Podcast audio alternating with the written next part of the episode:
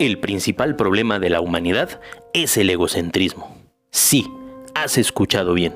Nada hace tanto daño y nada destruye tanto como la incapacidad actual de las personas de pensar en grupo, en comunidad, en todos, en conjunto. Vivimos absortos en el materialismo y el individualismo, imaginando que eso nos va a llevar a algún lado. Ser el mejor, el más famoso, el más rico, el más bello, el único. Toda esa meritocracia que tenemos impregnada en la cabeza y poco a poco nos deja sin alma sin humanidad. Y es que los grandes desafíos solo se pueden afrontar al dejar de lado nuestro propio ego como persona o sociedad y nos dedicamos a hacer exactamente lo que se necesita.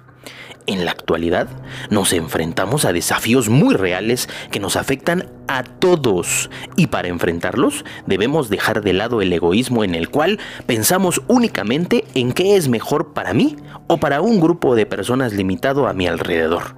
Debemos pensar en el beneficio para toda la humanidad. Sé muy bien que parece demasiado, pero nuestra especie se va a extinguir mucho más rápido de lo esperado si no empezamos a cooperar unos con otros. Hagamos un pequeño ejercicio de visualización. Imaginen, por favor, lo mejor que puedan. ¿Cómo se imaginan que debería de ser el mundo en 20 años? ¿Ok? Ahora, piensen qué pueden hacer ustedes para contribuir a lograr dicho objetivo. Muy bien. Y ahora te reto a que pongas manos a la obra. Ve y hazlo realidad. Poco a poco, paso a paso, pero muévete ya. Hace no mucho, el Foro Económico Mundial realizó la encuesta Global Shapers para conocer cuáles eran los problemas más graves del mundo. Según gente de entre 18 y 35 años en ni más ni menos que 186 países distintos.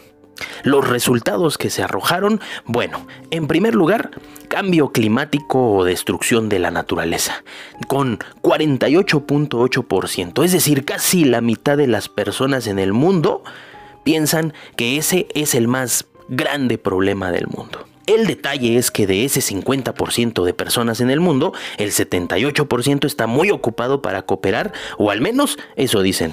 Pues no va solo de tirar basura, ese es un hecho y eso es uno de los más pequeños. Entonces va, claro, desde el hecho tan simple como no tirar basura en la calle hasta dejar de usar menos el automóvil, tu celular, aparatos electrónicos, internet y de hecho cambiar el estilo de vida en el que vivimos.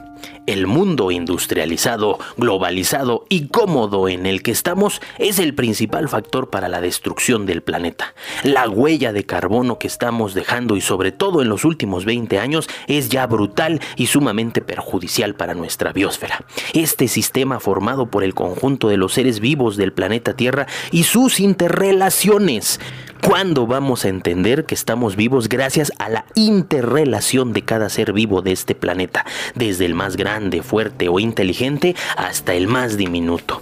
La vida no puede ser sin cada ser vivo y cada reino de este planeta.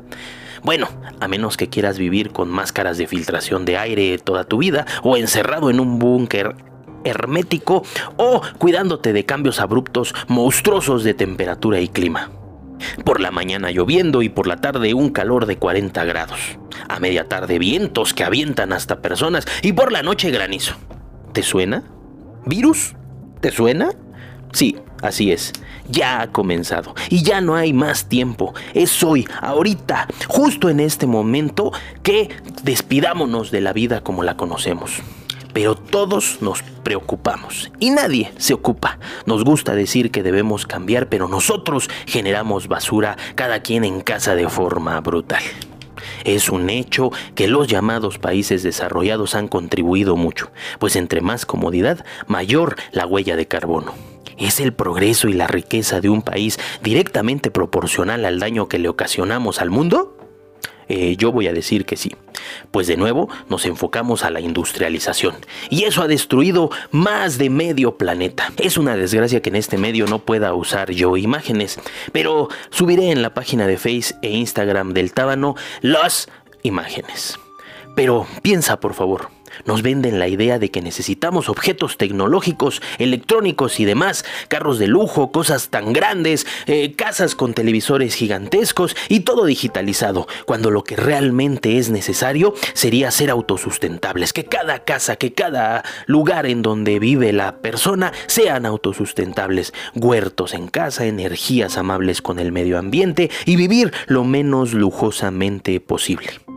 Y sí, lo más naturalmente, digamos. Pero la verdad es que todos preferimos el control de la tele, la caminadora en casa, por cierto, qué ridículos esos aparatos, ¿no? Caminadoras, escaladoras, bicis estáticas. Eh, se me hacen como el café descafeinado y la leche deslactosada. Si tú usas cualquiera de lo antes dicho, no te llamaré estúpido, solo ridículo.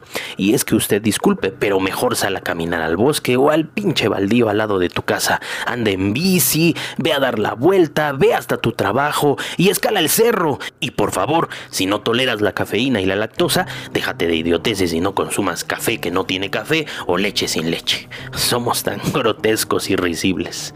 En fin, necesitamos unirnos como raza, como especie, para salvar lo que queda de la Tierra y de nuestra humanidad. La verdadera revolución es unirnos y vivir en una sola nación y raza, sin fronteras, aceptando que son las diferencias las que nos fortalecen, eliminando las clases sociales y políticas. Revolución, humanos, anarquías. Hemos aprendido a volar como los pájaros, a nadar como los peces, pero no hemos aprendido el sencillo arte de vivir como hermanos. Martin Luther King. Un tábano posmoderno.